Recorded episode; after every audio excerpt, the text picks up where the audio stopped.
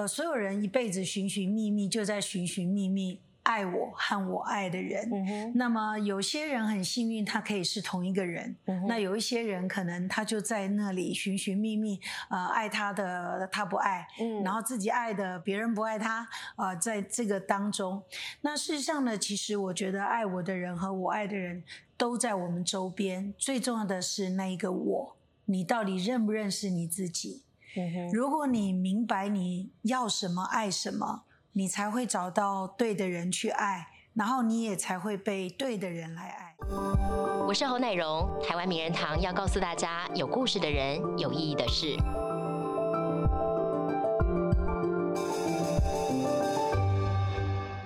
有些歌曲，有些歌声之所以隽永，是因为你只要一听过，你可能就忘不了；而有些歌手呢，即使他淡出荧光幕好多好多年，不过在很多歌迷心中仍然是占有一席之地。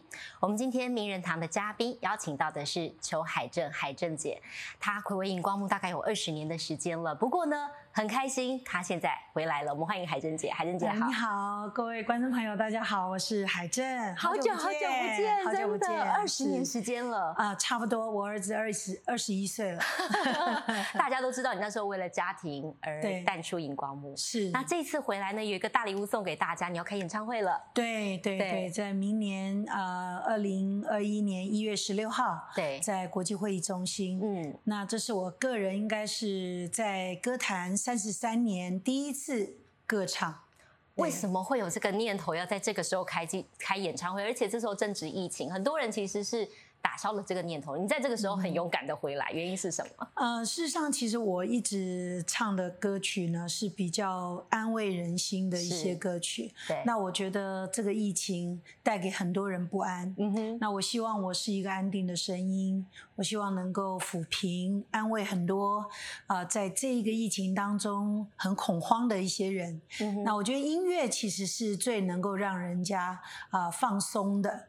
好，所以我想在这个时候，我觉得也不是我自自己说要决定就可以决定。那这个事情事实上已经筹备了一段时间，只是刚刚好在这个 timing 里头，对，配上我自己原来的这个声音疗伤系的感觉，对，那么就这样子顺理成章的办了。哦，那这次演唱会。让大家想起好久好久以前大家很熟悉的一首歌，叫做《爱我和我爱的人》。你这个当演唱会的主题名称，有没有什么样的缘由？嗯，我觉得呃，所有人一辈子寻寻觅觅，就在寻寻觅觅。爱我和我爱的人，那么有些人很幸运，他可以是同一个人。那有一些人可能他就在那里寻寻觅觅，呃，爱他的他不爱，然后自己爱的别人不爱他，啊，在这个当中，那事实上呢，其实我觉得爱我的人和我爱的人都在我们周边。最重要的是那一个我，你到底认不认识你自己？如果你明白你要什么，爱什么。你才会找到对的人去爱，然后你也才会被对的人来爱。嗯哼，对。可是出道三十三年，然后离开荧光幕这么久再回来，我想问问说，你的心情上应该有很大很大的不同吧？对，因为整个大环境其实改变很大，很不一样。对对对，几乎我觉得现在重新在上电视啊，呃，很多很多的这些工作伙伴其实都不认识，当然有一些人也当主管了啊。对。然后呢，我觉得整个的呃这个媒体生态，呃自媒体播出之后很多，所以变成主流的很多呃节目啊等等，对，呃变得非常的陌生，形态也都不一样，对，完全不同，对。所以基本上呢，我觉得现在当艺人来说，其实比较放松哦，真的啊。对，其实我觉得比较可以。所以你再回来没有感觉是紧张的，没有，反而比较放松。哦，因为我发现现在呢，不用那么的挑剔很多细节的东西，做自己。对，我记得以前我们在当歌手的时候，是，然后我们唱完歌以后啊，就有一个人，嗯，我们那时候还伊能静好了，是，然后他就想说歌曲结束啦，然后他就。瘙痒啦，都就抓头啊，头发就弄乱了，就马上被那个那个导播从上面导播台就哇大声的斥责，然后就咔就重来，哦，好严苛，好严苛。嗯那现在我觉得有时候你反而有一些很无厘头的对话，或者不小心犯一点什么错，哎，观众还觉得蛮可爱的，实境秀，所以不太一样，不一样，不一样。嗯，啊，我觉得现在因为真的，嗯，自媒体的关系，是，所以我觉得人与人之间距离更近，尤其是艺人跟观众之间。其实是没有什么距离的，嗯哼，对对。那这一次，其实你要重新再诠释很多之前的歌曲啊，对，再重新唱这些歌曲，对你来讲，你自己心里有什么样不一样的感受吗？最大的感受就是，嗯，我我我感觉上是我在对年轻时候的海正说话。对，因为其实我当初出道的时候，我还是学校的学生。对，嗯，我也没有谈过几场恋爱，可是我唱的都是情歌，都是历尽沧桑的歌曲。对对对对对。那那呃，现在再回头看，我来再去唱这些歌曲的时候，我觉得我不会使用那么浓烈的那一种，很刻意要去好感动人、渲染它，然后用特别用声音的表情。我觉得因为成熟的关系。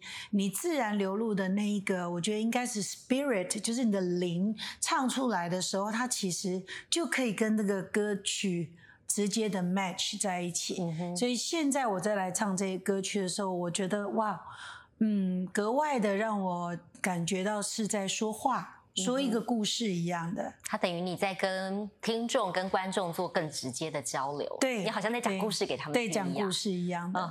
嗯，那海正姐，我们刚才你谈到伊能静，我们回过头来聊一聊那时候当年的你哦。那时候是你什么时候发现自己爱唱歌的？呃，我其实从小我们家因为有七个兄弟姐妹，是，然后呢，我我我比较皮一点，因为妈妈每一次呢要叫小孩子做事情啊，她都会从第一个就一直叫叫叫，她就。叫不到我的名字，到哪儿去了？对对对，然后我就常常觉得说，我这好像是永远被忽略的。但唯一唱歌这件事情，妈妈永远叫对我的名字，因为家里面如果有人啊来我们家做客啊，啊，他就会他就会知道叫我，然后说来唱几唱歌给大家听。所以小时候就是公认的歌喉。哎，对对对对，所以呢，唱歌的时候他都不会叫错人。然后呢，我就可以啊，当着很多的呃这些亲朋好友唱歌啊，然后那长辈们就给我红包啊，给糖吃啊。生就对，我不怕生。所以其实我从小我就啊，还不是还不识字，那我就可以整张唱片的歌曲全部都唱完。这么厉害？对。很小，我的音感非常好。嗯哼，对，但我没有特别学过乐理。对，所以我大部分都是呃，singing by ears。对我就是用耳朵听的，就是靠听然后来学歌曲的。对，嗯。那你后来中间有一段时间，你讲了念书嘛，然后后来被刘文正刘大哥发掘了。对，这个当中是什么样的机缘让你踏进歌坛？因为我一直念体育系，我体专毕业以后又念文化大学。体育继续念，那其实我的人生规划是要当一个体育老师，很理所当然，运动教练，对对对。对。那可是我们每一年这些运动员就会参加区运会啊，大型比赛，然后他们都会办什么选手之夜啊。那当然，爱唱歌的海正，我是因为看到那个冠军有一台脚踏车，是被脚踏车吸引，对对对，后来我就去报名，然后就得到那台脚踏车。但是台下那时候其实有一个体育记者。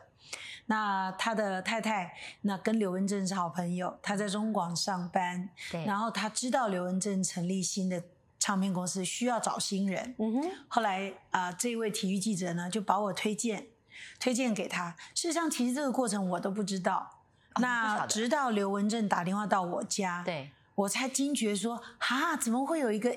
明星 super star 打电话给我，那时候诈骗集团不流行，不然你应该觉得是诈骗集团打对对对，而且那声音哈，一听就辨识度很高。对，因为他山东腔，嗯，哦，字正腔圆。对，所以一听就说你好，我是刘文正。是你接到的吗？是我接，他直接找我。对对对对，所以然后就约要喝咖啡。那其实我觉得，我当初我只是抱着一个我要去看偶像。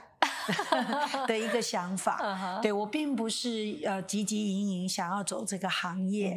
那直到刘大哥其实看到我，他觉得哎，这女孩子很阳光啊，然后呢很活泼，对，那又呃去试唱了以后，唱的也还不错，所以呢就决定签下来当呃飞鹰唱片的第一个。出片的歌手。嗯，所以你那时候后来就因此你就觉得，那我就往歌手走，那手球国手这个梦想就放弃了吗？其实，在第一年的时候，我当艺人的第一年，我还是啊最后一次代表啊台湾的手球队到。啊，欧洲去比赛，所以呃，是那一次结束了之后，学校也快要毕业了嘛。对，那就正式要面临说我要怎么抉择。我记得我那时候还去考了空服员。嗯那其实当初刚好空服员也录取，然后刚好又刘文正刘大哥在找我，我就在这个抉择当中，后来就选择走演艺圈了。你那时候想法是什么？只要让你下最后决定的那个念头像下这个最后决定很简单，就是可以出国玩。因为以前很单纯嘛，那个呃不容易出国，所以我才会去想考空服员嘛。然后呢，后来我就想说，哎，这两个其实都可以出国，可是那个要服务人，这个不用，这个。可以享受一下被服务，哎，对对对对对，有人照顾你，就是就是只是觉得好玩，是，然后我就而且就当着好像打工的一个想法，对，那我就进入了演艺圈，嗯哼，对，所以其实我没有太多的企图心。那时候三个人，伊能静啊，还有方文琳，他们有的是歌唱比赛，有的是啊平面模特儿，所以他们其实已经很有经验。我当时连化妆啊、站姿啊，或者是摆 pose，我是全部不会，所以完全是一张白纸就完全是白纸。那中间会不会觉得有点辛苦啊？要学习这些？呃，非常辛苦。最辛苦的一件事情就是刘文正刘大哥把我送去凯沃模特儿学校，要你去学 仪态台步，对，去学仪态。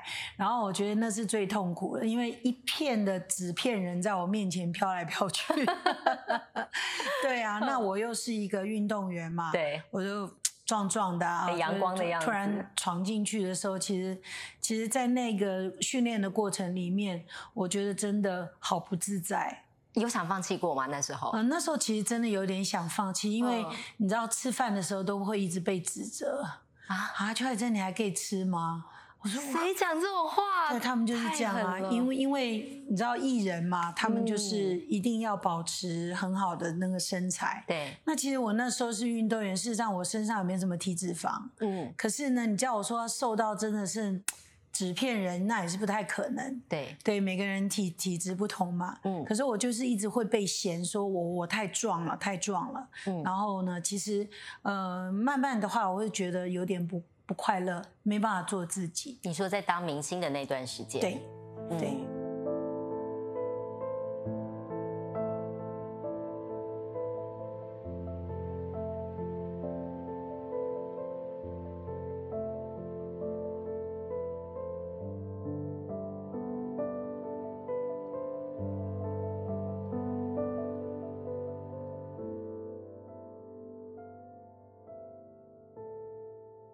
可是据我所知，刘大哥其实蛮疼你的，对对不对？嗯，原因是什么？你知道吗？嗯，我觉得他他某某部分来讲，因为他是军人的子弟，然后我是警察子弟，所以其实我觉得我们家的背景双方就是说，其实嗯，我们都是比较单纯的家庭，然后呃兄弟姐妹也很和乐。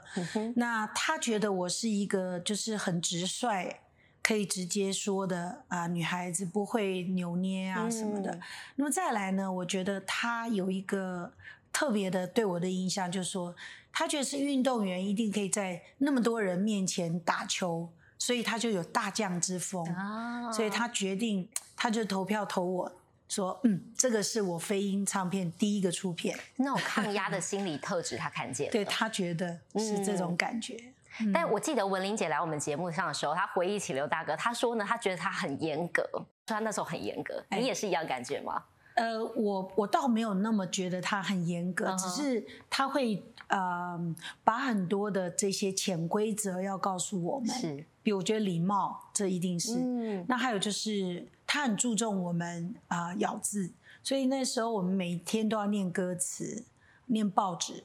然后呢，他就说：“嗯，一个歌手唱什么东西，让人家还得看着那个字啊都是不行的。对，所以他就很严格。然后还有就是他不希望我们没化妆就出去。这个我有听到，还有那时候有讲，然后穿短裤也不行。但是我是例外哦因为我其实运动员嘛，我皮肤比较黝黑，是那我就算是没有化妆，其实我不会那么严重。啊哈，那呃，伊能静跟方文琳就比较不行，嗯他们一定要化上妆，就换了一个人。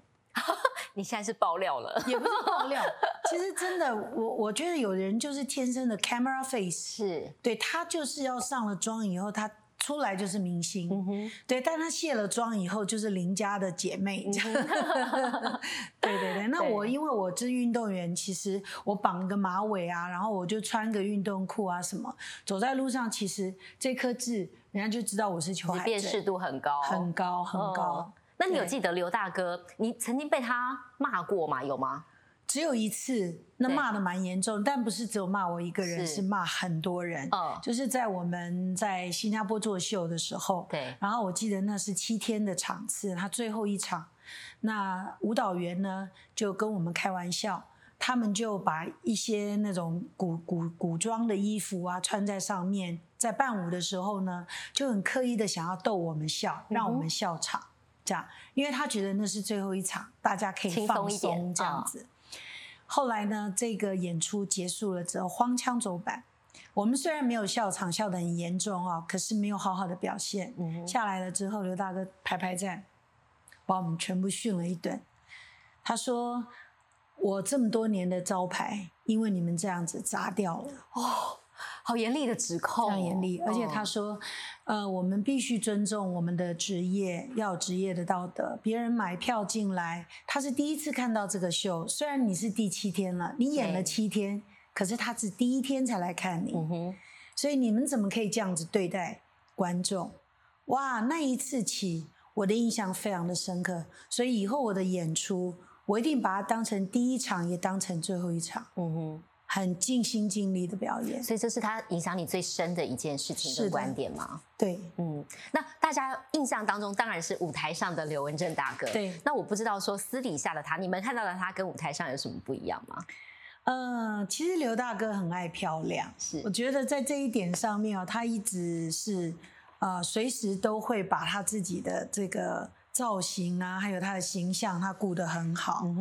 然后呢，其实他蛮贪吃的，哎，我们没有听到这一段。对哎他其实，蛮贪吃，他很爱吃美食，可是他也是易胖体质。嗯哼，所以说呢，啊、他只要在演出前的时候，大概前三天或者五天，他就开始只吃番茄柳丁蛋，哦，只吃这三样。非常严格的对，非常严格，非常严。哦格。要不然的话，他平常他其实他是喜欢他，他桌上他都会放一点小零食，这样他他嗯他蛮喜欢吃的，所以除此之外，除了在工作上之外，私底下他对你们是比较轻松的吗？很轻松嗯啊。哼而且他真的就是像我们的。呃，有时候像爸爸，有时候像大哥，像我们那时候交男朋友啊，嗯对他都跟我们男朋友吃饭，约了大家吃饭。他没有说你们不准谈恋爱啊？没有哎、嗯，对他就是，但是他说我们是艺人，你要保护好自己。啊，那特别因为我的男朋友他是圈外人，他对我特别的说，他说你的男朋友因为不是这个行业，嗯他不懂我们这个行业，对所以你更要好好的保护他，嗯，哦，不要让他曝光。对。对，那所以真的很像爸爸。那你自己在这个行业当中，当你爆红，你唱了很多大家很耳熟能详的歌，嗯爱你十分泪七分》啦，嗯然后爱我和我爱的人等等的，嗯还有一首叫《其实你不懂我的心》，对对对，大家很多人以为他是童安格唱的歌，其实对主原唱是您。是当初其实我们在第一张专辑的时候呢，我们就是在选歌的时候，在想我们到底要打哪一首歌。嗯但是因为那时候我们三个新人，刘大哥他不想要每一张专辑他就要带一个新人，他希望一次就把它公诸于世。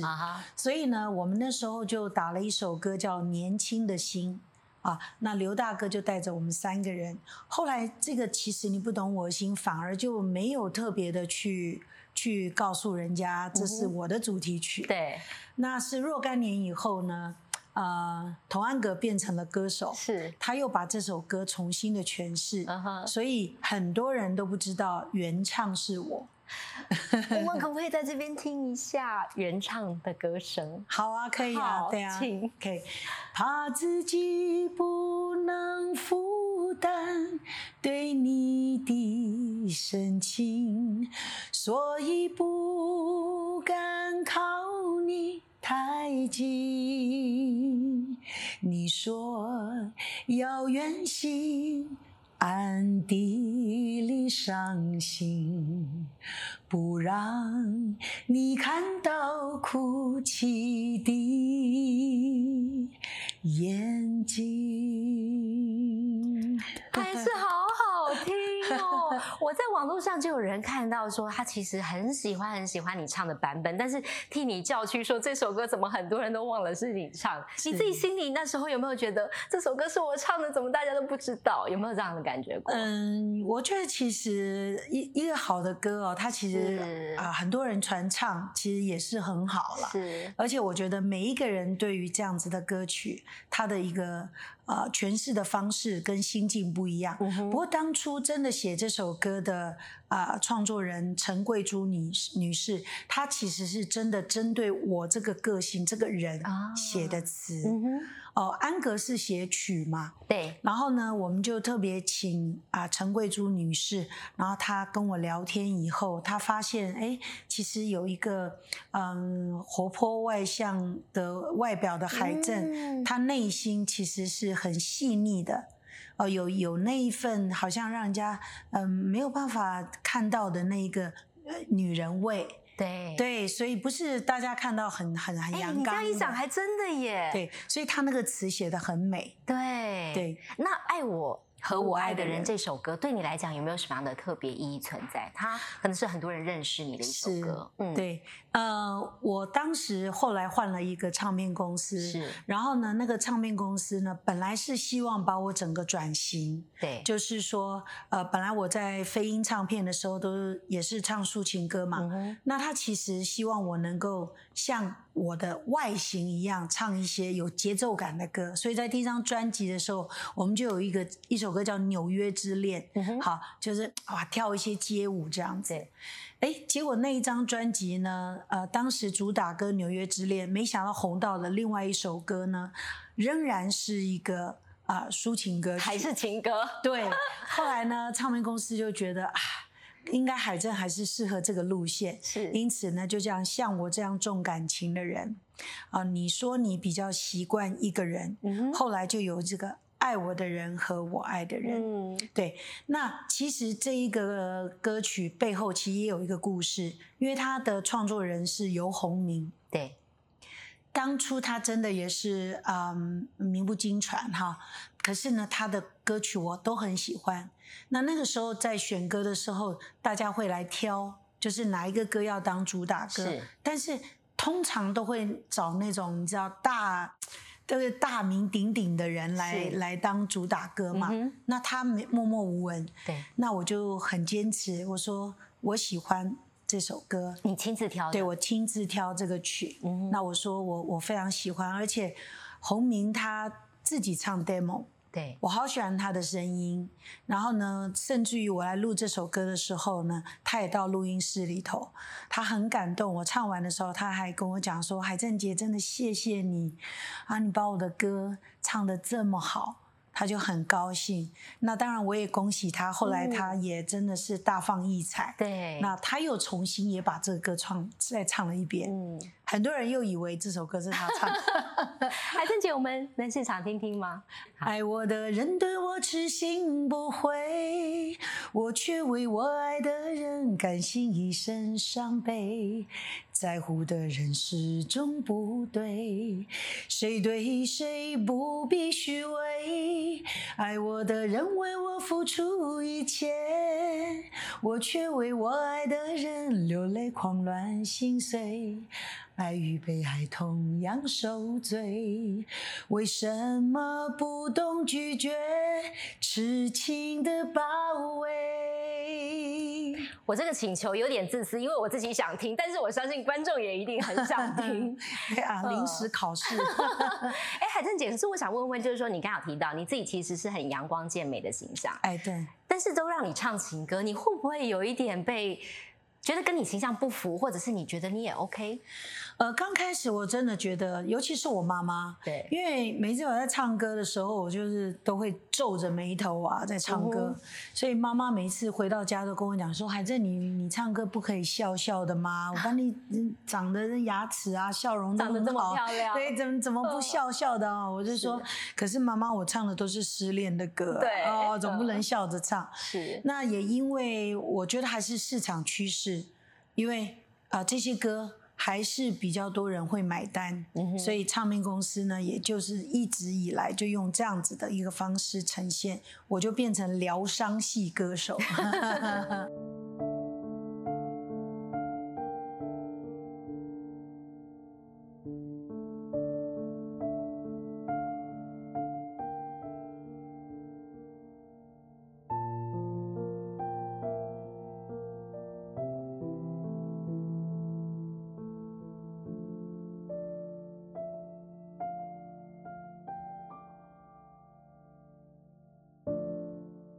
珍姐那时候飞鹰三叔真的是大红大紫，但是你在声势如日中天的时候决定要急流勇退回归家庭，我觉得应该很多人都问你说为什么你要做这个决定吧？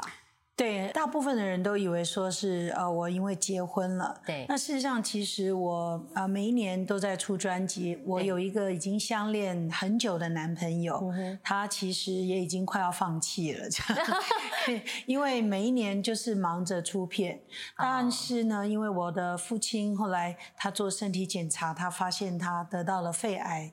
那当然我们不敢让爸爸知道这一个消息。那医生说，大概他只有三到六个月的生命。嗯，那其实这个打击对我们一家这么啊关系很好的家人来说，其实是不能接受。那所以在这个过程里面，我都陪着爸爸去做电疗啊，那时候你还在同时在进行，我也同时进行演艺工作。那但是爸爸就说了一一一声说，嗯，他觉得所有的孩子都结婚了，那孩子你怎么还不嫁？啊，那个时候他的心愿是，那我所以我就毅然决然，我就决定马上跟我的男朋友，我跟他求婚的。我说，哎，可以可以结婚了，这样。嗯，然后我们就办了一个婚礼，其实为了爸爸办了一个婚礼。那当然，爸爸嗯，并没有像医生说是真的到三三个。三个月到六个月，他其实因为他身体很好很壮，所以他拖了一些时间。那那时候我刚好出了一张片，是跟啊一个澳洲的歌手，那唱片公司打算把我推到国际，所以我们就做世界巡回。第一站其实就在台湾，在一个啊演演唱的场地结束的时候，我们大概隔两天我们就要飞往香港去。但是呢，就在那个当下，我们要庆功宴的时候，家人就告诉我说父亲过世了。嗯哼，那我就很很很惊讶，我我我我我完全不能接受。你等于也没有见到他最后对，就没有见到他最后一面。可是，在爸爸生病的过程，很多时候我都我都是陪在他身边的嘛。哦，那我就觉得，哎，他就这样子离开，我当下我觉得非常的错愕，而且我觉得怎么会这样？嗯，然后我就觉得说。那我我那么努力，我赚这些钱要干什么？没有办法让我的父亲享受到。然后我就觉得，那在那个当下，我就马上发了一个誓，我就说我我不要再干这个工作了，我不想唱了。可是你眼看着你两天后就要出国去表演了。对，当然我还是得把后续的一些事情做完。但是我觉得我都没有心。这件事情来说，我对我的那个唱片公司，事实上我也是觉得非常的有歉意，因为。我完全没有办法全心的去投入，因为我的心境，我飞到香港大概唱唱，然后我们有到新加坡、马来西亚，然后我中间又飞回来参加一下啊那个追思会，然后再回去。其实整个的心境，我记得我们最后一场是在澳洲，我们在澳洲的时候，其实那些团员外国人，他们也都很贴心，他们知道我失去了爸爸，对。然后呢，他们就很贴心，他们也嗯不敢大肆的庆祝，就是结束了嘛，哈，庆功宴。但我就觉得，嗯，其实这样不公平了哦，我就跟，我就敲敲那个杯子，我就跟大家说，我有话跟你们讲。嗯，我说这些日子对我来讲真的不容易。那嗯，我也谢谢你们陪我度过啊，那是。嗯，我看到大家每一个人都分享他们的孩子啊、家人，嗯，所以我知道，其实无论你你的事业做得再好，哦，你的知名度再高，我相信，呃，最不能够割舍的，其实还是自己最亲爱的人。对对，所以那一个呃巡回结束了之后，其实我回到台湾，我只有一个想法，就是赶快把合约跑完了，我要把我自己还给家庭。你不要在荧光幕前做那个小孩证了。对，我不，我不想了。我想要回回家做求家的女儿，或是做马太太这样子。嗯哼。对，所以呃，在那个时候，很多人都以为我是因为啊嫁了好老公以为是为爱而隐退。对对对对，但事实上并不是这样。嗯。然后在经过了三年，我就当了妈妈。当了妈妈以后，我是更加的全心的陪伴我的孩子。嗯哼。对。所以在这当中，你没有想念过舞台，没有想念过掌声吗？有吧？我我其实那时候逃离了以后，我觉得其实自己自己觉得就是释放了，你知道吗？我就觉得我就可以当一般人了，对，然后就就其实还蛮开心的啦。但是这这一段时间一定也不会太长，你就让你休息一个三五年，然后你一直看到你以前的伙伴在荧光幕上还是这么活跃，对。其实心里面也是又羡慕又嫉妒，然后我是觉得，哎，那时光可能也回不去，因为我身材也变了很多。嗯。然后呢，其实我也觉得，嗯，算了吧，就是嗯，那些日子就当做过去了。觉得已经远离了那个五光十色的。是。而而且我觉得我那时候我的心境已经，甚至于甚至有点忧郁了，自己都不知道。为什么那时候忧郁的原因是什么？呃，我刚刚讲过，就是。大家对于艺人，可能他的外在形象各方面，他还是比较在意要求。那我我我觉得我生孩子以后我胖了很多，嗯哼。然后呢，其实平常我也不打扮啊，然后就带着孩子啊，反正所有的事情就柴米油盐，就是在这个家里面家庭主妇，嗯哼。所以你有时候碰到一些啊歌迷啊，或者外面的人嘛，对不对？对对对，然后他们看到你的时候，对你讲话就很毒舌啊。哦，然后 对啊，有印象他们讲过什么话，让你觉得心里很受伤的吗？呃，我记得有一次，我我带着孩子，然后跟我我有参加一个慢速垒球队这样子，然后我们就去打球，然后就在那个棒球场上面打，那。我要去洗手间的时候，就经过有一群人，大概年轻人吧，然后一些女生，她们就看到我，然后就好兴奋啊，那不是邱海正吗？哎，我最喜欢他的歌啊，什么什么。那其实当中有一个男生，那那个男生呢，就是跟这些女生呢，在那个地方呃口灿莲花，然后本来那些女生都听他讲话，可是眼光。转到我的时候，那些女生就不听他讲话，就是就是要准备要来要看你，要看我要签名。就这个男的，大家有点失落，他就说：“那才不是呢，你看他的腿像大象一样。”就当着我的面，就这样子，就这样对我说。但是我也没有放过他了，我就走到他的面前，我说：“哎，我认识你吗？”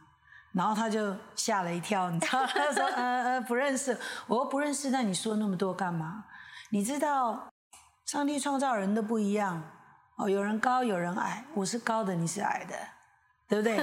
那有人胖，有人瘦，我是胖的，啊，你是瘦的。可是也有人美，也有人丑，我是美的，你就是那个丑的。你也蛮不放过他的。对，呃，可是你知道我反击回去以后，是我完全没有觉得很高兴。我完全没有高兴，我其实只是觉得我好像嗯出了一口气啊，嘴巴上赢了，但你心里还是受伤。我心里还是受伤。我其实回去哇，被子一盖起来就猛哭。我说我到底招谁惹谁？胖是我家的事，关你什么事？对我其实我我会一直一直好像很愤怒，然后后来我就慢慢慢慢我就不想接触人。我然后我觉得我的整个个性啊也有了一些改变。那事实上其实最可怜的是我的家人，因为他们不知道怎么安慰我。然后嗯，所以老公、孩子都看在眼里，是不是？看在眼里，然后突然间有时候，哎呃，哎，不要惹妈妈，呃，暴怒啊，突然他发现你的情绪不对，这样子的情况其实也有十多年。哦，十多年这么长，十多年这样的时间，因为孩子出生以后，其实我就胖了差不多二十多公斤。那其实我的脸不太会变。嗯，说真的，其实跟我印象中是差不多的。很多人就会说啊，你是邱海战，你的脸都没变。我说你这是什么称赞？什么叫脸都没变？对，但我我。但是我大概在十年前，我我我有了信仰，我认识啊耶稣。那其实我进了教会。嗯哼。那后来我才发现，其实我觉得每个人都是独特的，而且每个阶段你都是你，你不可以喜欢这个阶段，不喜欢那个阶段。嗯哼。它是延续性的。它是其实是一个好像还没有完成的故事，就像从那个时候自怨自哀、愤怒的海正，一直到现在，我可以很成熟、很沉稳的在荧光幕前跟大家叙述过去的我，嗯，都是同一个人，就是经过一种生命的历练，然后你的智慧的成长变得很不一样，是。现在的你更闪闪发光。我说真的。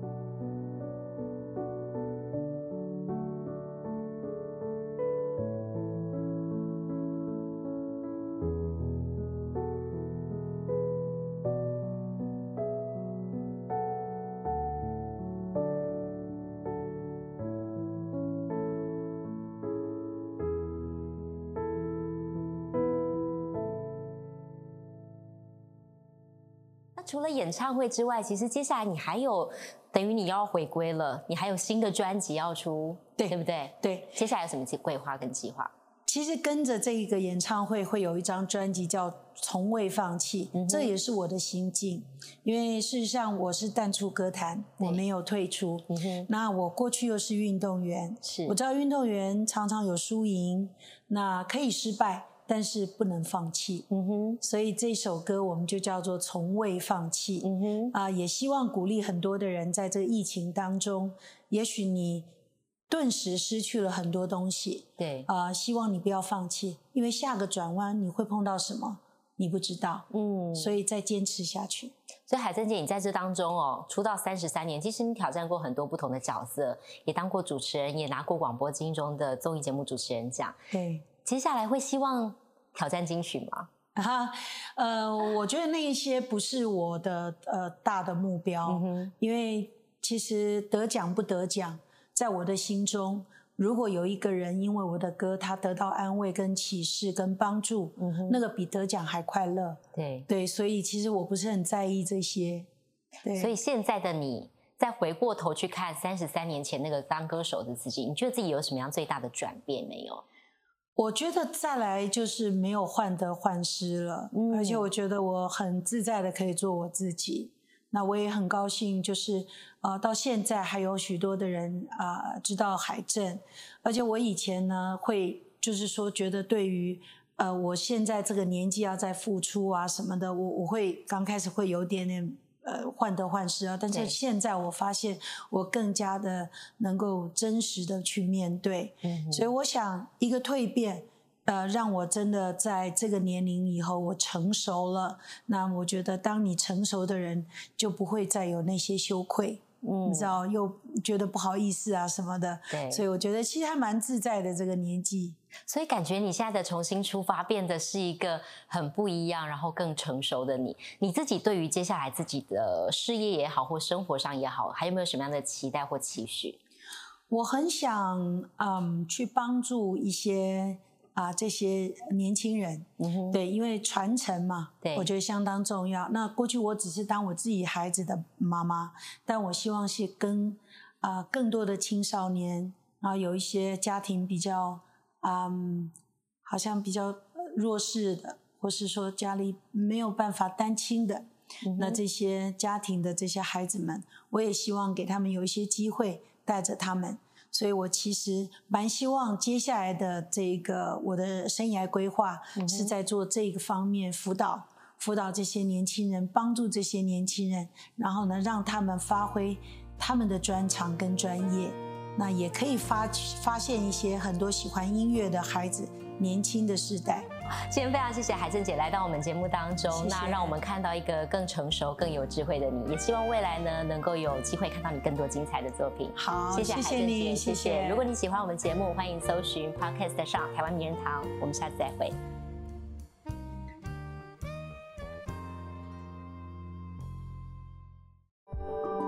嗨，我是奶蓉，谢谢你今天陪我们一起听故事。台湾名人堂每周日晚间十点在台视新闻台播出，也会在 Podcast 上线。每周我们都会带给你有故事的人，有意义的事。